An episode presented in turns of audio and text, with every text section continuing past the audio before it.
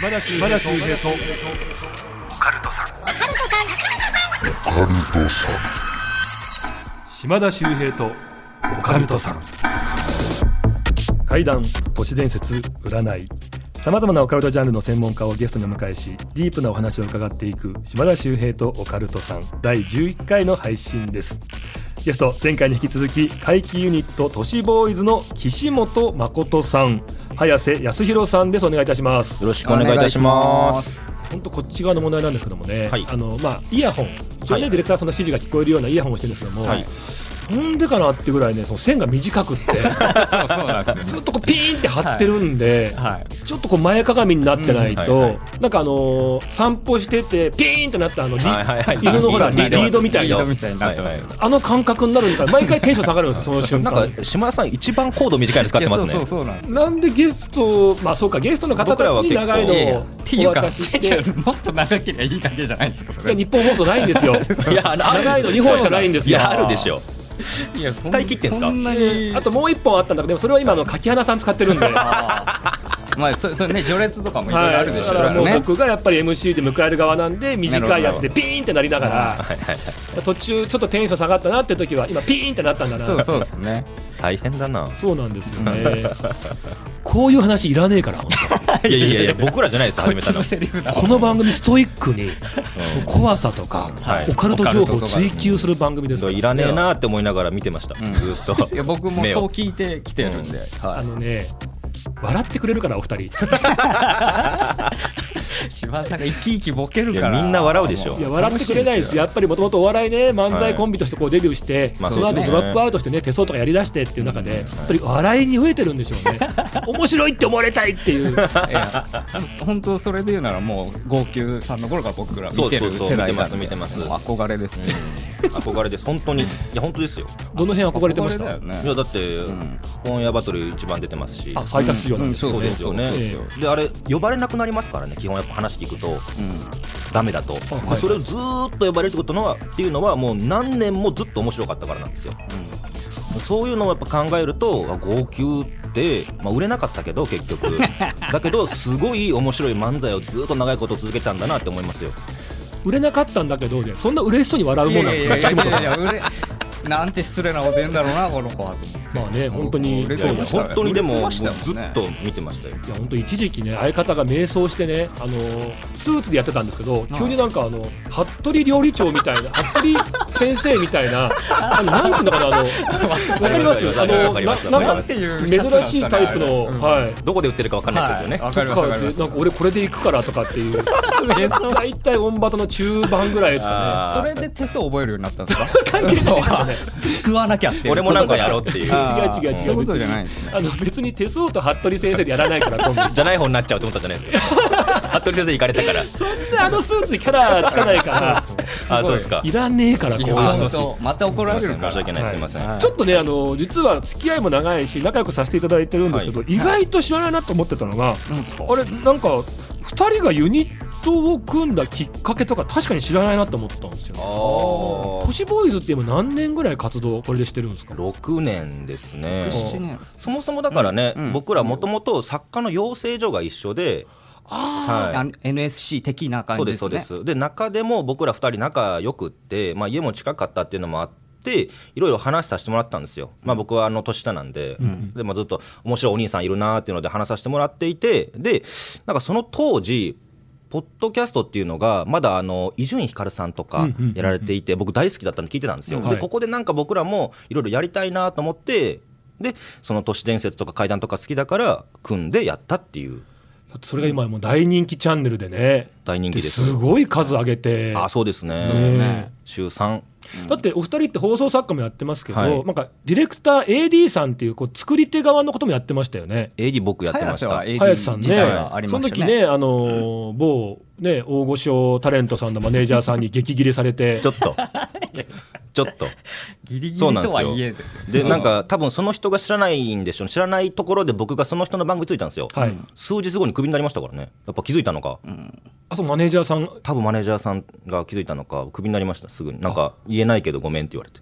あそういうタレント NG じゃなくてマネージャーさん NG っていうのもあるんですね。うんみたいなのあるんですかね。ないと思いますけどね。うんないと思うんですけどなんかありましたね、うん。うんじゃあ今回はその辺の話をなって。するか。オカルトさんでしょ？そうですごめんなさい、えー今回はですね、はい。えーまあ陰謀論の申し子とも言われている、ね、そんな異名も持つ岸本誠さんにですねこの後、ディープなお話を伺っていきたいと思います。皆さん最後までよろしくお願いいたしまお願いすしますます。島田秀平とオカルトさん改めまして島田秀平です。さあここからですね、えーオカルト、まあ、今日はどんなジャンルの話なんでしょうか。都市ボーイズの岸本誠さんにお話を伺っていきたいと思います。お願いします。お願いします。まあいろんなジャンルあるじゃないですかオカルトとかって言っても、で僕まあ陰謀論の申し事は言われているんですけれども。いろんなこうはい。イベントなんかだとそういうふうに言われてますはいそうそうなんです、まあ、今日はちょっと陰謀論は置いといて。また話さないのね、あのー 聞いたことないんだよね 陰謀論の話。いつ出すんだろうな。そうそうそう、まあ、しかるべき時に出しますけれども、まあ申し子ですから。あのーはい。今しかるべき時でしょ 違う違うんです。これは違います。違うこれは違うってはっきり言わないで。なんでここやっつけなんだよ。やっつけじゃなくて僕今ハマってることがあって、うん。あのオカルトの中でも、えーハマってるジャンルというか、うん。があってですねそれがまああの霊能力者みたいな心霊とかよりも霊能力っていうのを持っている人みたいなのにすごい興味があって、うんうんうん。っていうのもですね僕そもそも全く信じてないタイプだったんですよ。あの霊能者とかうさんくせえなとかって思ってたタイプででまあとあるあの、まあ、番組ですね特番があってでそれ僕裏方で入ってたんですよ。でその番組っていうのが行方不明者とかを霊能力で探し当てようみたいなことやってたんですよ。時々ありますよね。時々あるじゃないですか、うん。でまああれ結構しばらくやってなかったんですけどあの復活させようみたいな企画で。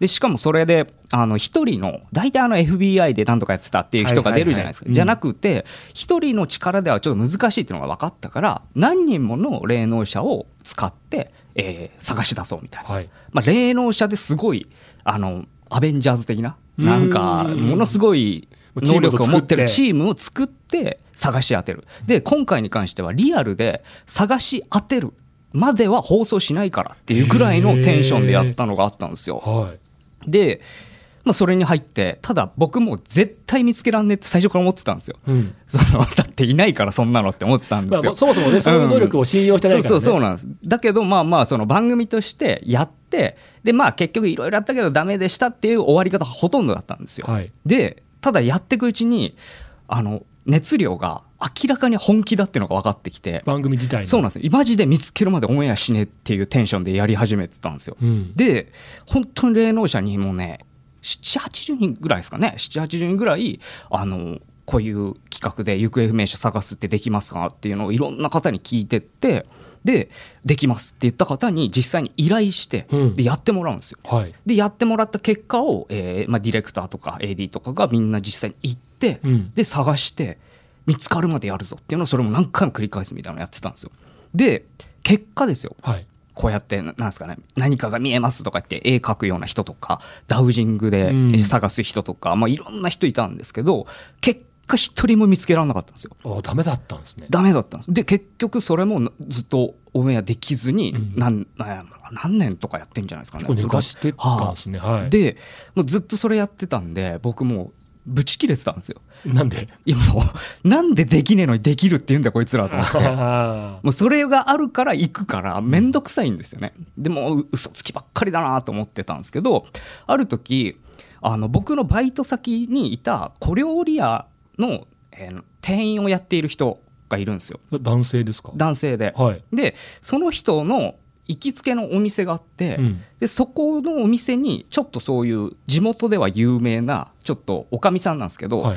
能力ある人いるよって言われてでもうぶっちゃけそんなのもうダメ元でいろんなのを出さなきゃっていう時期があったんで頼んでたんですよ。うん。でその人にじゃあもういいんで素人でいいんで見てもらっていいですかって言って投げてたんですね。でもそのことを忘れてて、うん。しばらくして帰ってきたらあそういえばあのおかみさんにあの行方不明者の名前とあのプロフィールみたいなのを渡しててでそれであの出てきた。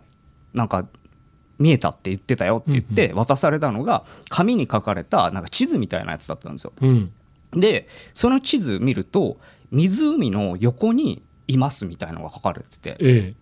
でえ湖の横ってどういうことだろうと思ってそれを出さなかったんですよ。その、企画に。上げなかったんですよ僕。全然意味わかんなかったんで。でしばらくしたらその、えー行方不明者で困ってる人からあの番組側に連絡が来て「あのすいませんは発見されました」と行方不明者が。でそれで亡くなっていたんですけどその亡くなっていた場所っていうのがその湖の横で亡くなっていたって言ってて、えーマジかと思って本物っているのかもってそこで初めて思ったんですよ。はいはいはいはいただその人はあの素人でしかもテレビとか絶対出ないって言ってたので、まあ、もう頼めなかったんですけどでそこから僕いろいろこう霊能者みたいなのを調べるようになって、えで結構最近で言うと、えはいあの手かざしみたいなことであの、まあ、傷傷とかあと病気を治すみたいなまあ、霊よく昔から聞。きますけどね。うん、で、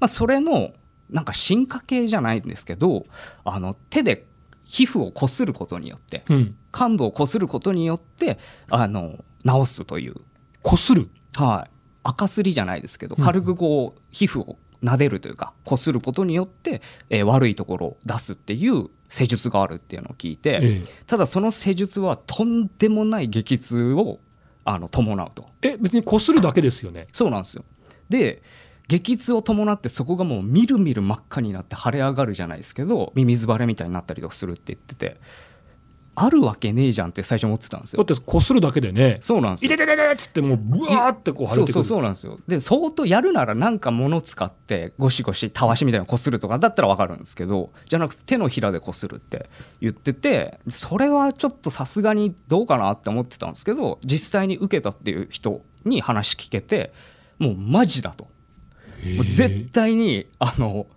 嘘はついてないっていう感じで言われてで分かりましたと。もう僕そこ行きますって言って。え岸本さんが？はい、で僕もちょうど体調もあんま良くなかったんで、うん。あこれで治してもらえるんだったらいいやと思って実際に行ったんですよその神の手を持つみたいな人のところに。すげえ実際に？はいはい。でそこも予約制とかなんですけど、うんもう紹介者しか基本的には受け入れないみたいな感じでその受けた方に紹介してもらってとかだったんですけどで行って実際に受けたらはい。マジで信じらんないぐらい痛くてえもえすえどうだってこすってるだけなんですよね。あの手のひらでいわゆるなんていうんですかねもう。うん、シュッシュッシュッシュッっていうぐらいの感じなんですよ。ちょっと暖かくなるなぐらいのはい。で、もうみるみる内出血していく感じなんですよ。え実際に？はい。でもその力加減では絶対にそんな痛み出ないっていうレベルの痛さがえもう本当我慢できないぐらい。もう僕声上げちゃうぐらいです。えいやいてててていやーってマジで言ってました。はっはっはっはみたいな。でそう、はっはって言ってる間に先生は話しかけてくるんですよ、世間話。あのさ、前にやってた感じじゃないけど、あはっはっはっはみたいな。全然そういうの気にしないで、えスッスッスッスッってやってて。で、それで僕聞いても、ちょっと腑に落ちたのが、その先生曰く、あの、体が悪いのに気持ちよくして治るわけないじゃんって言ってるんですよ。マッサージとかいろいろみんな気持ちよさで行くでしょって、うんうんうんあれってなんで自分が体を痛めつけて悪いことをしてこの状態にしてるのに気持ちよくなって治るなんてそんな都合いいことあるわけないじゃんと。あなたがそのいいじめた結果なんだから自分でそれを背負わなきゃいけないと。だからこの痛みに耐えた人は治せるけどっていうことを説明されて。確かになんか悪いものを出すって結構な苦しみ伴いそうですもんね、普通に考そうなんですえたらねよ。だからなんか楽してみんな助かろうとするから治んないんだよって言われて。へそれ言われたらもうね何も言えないんで もう本当に激痛に耐えながらで頭やってもらったんですよ。あのねストッキングみたいなのかぶせてでそこでシュッシュッシュッってやったんですけどもう頭の一部が一番痛くて、ええ。っていうのが僕左脳をめちゃくちゃ使ってて、うん。それが一番悪いって言われたんですよ、うんうんうん。で頭の半分の左側をスッスッってさするともう激痛なんですよ。なんですけど右行くと同じぐらいの強さなんですけど全然痛くないんですよ。うん、何これと思って。それもすごいですよね。全く理解できないマジのなんか施術みたいなのをやられて。で僕もそれでもう完全にそれは存在するっていうのはもう証明できたんですよ。自分の中で。体にもう真っ赤っかのその跡ができたわけですよね。マジでびっくりするような跡がついてこういうのマジであるんだっていうのでそれをまあいろんなところでちょっと話したりとかしたんですよね。そしたら結構全国からそういう力の持ち主知ってますみたいなのが来るようになってだはい。今すげえ続々と集まってるんですよ。はで風俗店の店長とかで、あ、うん。その施術能力を持っている人がいるとかっていうのもあったりとか和歌山の方とかでミミズいるじゃないですか、はいはいはい。ミミズを使って痔を治す人がいるとか、ええ でもすごいいろんな情報来てるんですよ。でなぜかちょっと共通点みたいのが見えてきて、はいはい。それが結構広島弁なんですって。ええで広島弁の人とかが多いんですよ、うん。あの全然場所違っても。違くてもね。方言って残ってるじゃないですか、はいはいはい。だからルーツ多分広島なんですよ。でなぜか広島とかにその能力者みたいなのが集まっているっていうのがなんとなく統計で出てきてて。なんかそういう地域があってとかなんかその一派なのかとかでねそそうなんです。でそれで僕が受けた施術の神の手みたいなの持ってる人の師匠がいるんですけど、はい。その方がまあ広島でやってたんですよ。はあ。でその先生が言ってた話として俺なんて大したことないよみたいなこと言ってたらしくて、ええ。っていうのはあるその広島のある地域に行ったら普通にその町の人というか村の人でできる人バンバンいたよって。だからあるもしかしたらどっかの地域にはそういう特殊能力を持っている集団が住んでいる場所があるんじゃないかっていうのを今ちょっと調べてて。すげえ話っすね。だからもしかしたら今も残ってたらその末裔じゃないですけどとんでもない力を持ってる人がまだまだいるのかもしれないっていう日本放送のオカルト情報。報道部に忍者がいます。島田秀平とオカルトさん。いやー本当に本物の人ってやっぱりなんか多分林さんもね、はい。こういうの好きだから取材とかすると思いますけど、はい。大体偽物じゃないですか。大体偽物です。ね本物って本当あいるの？ってやっぱなってくるじゃないですか。うん。あります。とは言いつつでもやっぱりいるんですね。まあだっていうふうにね、まあテレビなどに出てこない中でっていう、はい。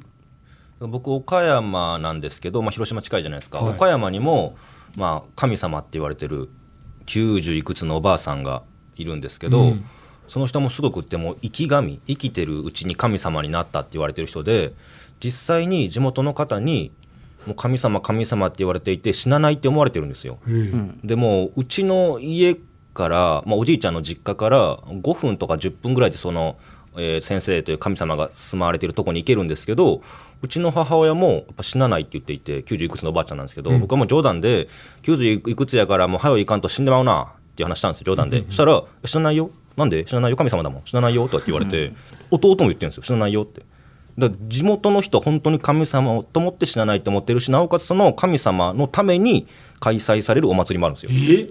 はい、生きてる人のためのお生きて祭りる人のためになんかみこし担いでどんどん行くみたいなのがあるんですけどその神様って言われてる人は結構その、えー、とお寺の中で一番大きい建物の最上階からそのえーみこし担いだりとかいろいろ動いてる人間を上から見るっていう不思議うん不思議な、うん、その参加しましたけど。すね。すごいその人も。あのさっきの岸本さんの話だってね、はい。あのほらなんか写真を実際に見せてもらったじゃないですか、はい、はいはい。もう裸になったらもうたわしとかもうなんだ鉄？そううんそうそうですね。のねガーってやったのうんって思うぐらい真っ赤っかの痛々しい姿でしたけどあれどなんか実際傷とかになるんですか？あれって全く痛くないんですよ終わったら。あのもうなんていうか真っ赤になってるんですけど全部あの体内の話で皮膚の方は全然痛くない。だからお風呂も全然入れますし。あんなのもうねあれでお湯浴びたらなんか「いやいやいやいや」ってなりそうなぐらいな見た目でしたけどそうですねちょっと面白かったのがその施術受ける前に説明されるんですけどあのもうま真っ赤になるのは当たり前というか、えー痛いところほどなるし悪いところほどなる。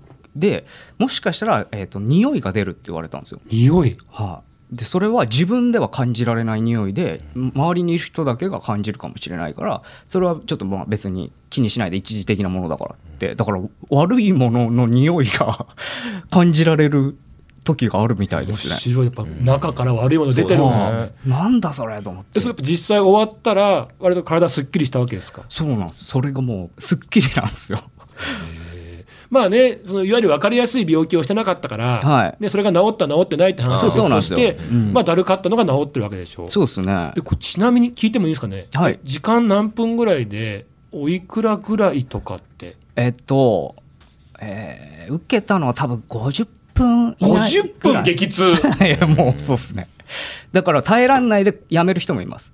あの痛みに耐えられないっていうだから軽いノリで来るやつほどダメだって言ってましうん。たあの本当に重病でもう医者もそのなんかせいろんなところ施術受けたけど何や何やっても無理だったっていう人が最後に来るところだなん。うん。うんうんうん。でもう結構な覚悟でみんな来るんです。でそれこそがんみたいなの人も来るしそういう人ほどやっぱり痛いんですって。そのまあもちろん悪いんで、普通の人より。だからそれはでも歯食いしばってみんな耐えるっていうんですよ、その治したいから本当に、まあ本当笑いにも触る気持ちそうそうなんですよ。えそれおおいくらぐらいだがえっ、と最初がうんと2万円からぐらいなんですよね。なんかごめんなさい。思ってたよりは。ね。はい。でプラスちょっとお気持ちでなんかねまあああんまりちょっと言うとあれなんですけど、まあね。はいえっとお気持ちですよね。まあ、ある、うん、お布施みたいなすものもあるんですよ、うん。うんだからその自分たちのお気持ちでちょっと足す分にはいいっていうのもあったりするんで、まあなんかそうですね数万円ででもできるかな。10万円はいかないですね、うんうんうんうん。いやすごい話。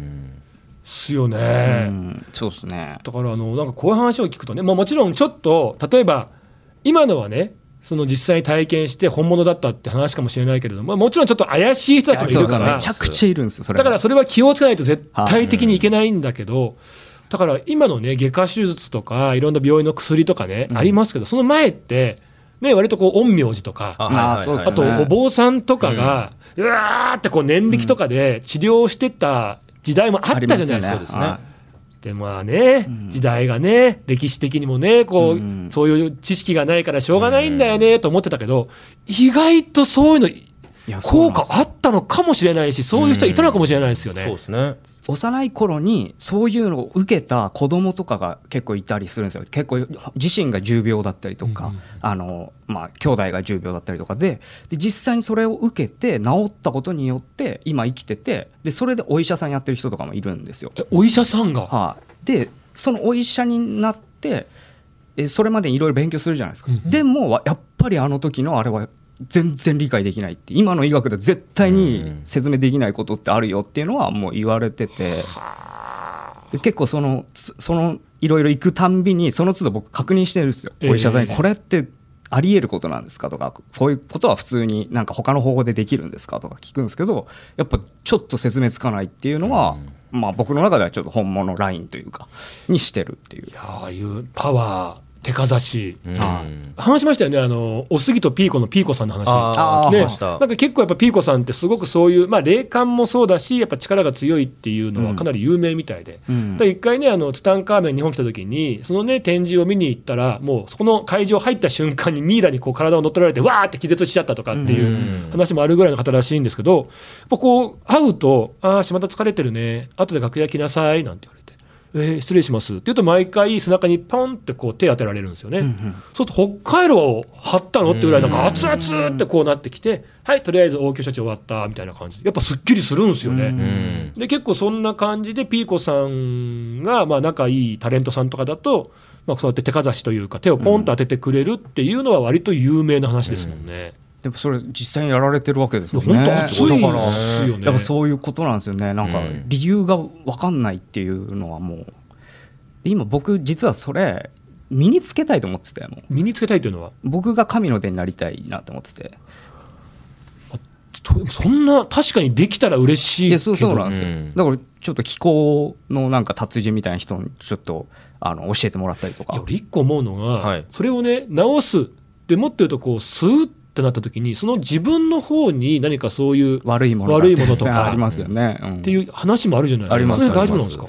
それは分かんないです、そのいろんな説があります、それこそそういうの治療ばっかりやってる人は最後亡くなる時に全部その悪いものが出てきてすごい苦痛で死んでいくっていうのもあったりとか。骨が残んないらしいですよ焼いた時に。へなんかい悪いものを吸いすぎちゃって焼くともう骨が残んないバラッバラになってるみたいな話も聞きますね。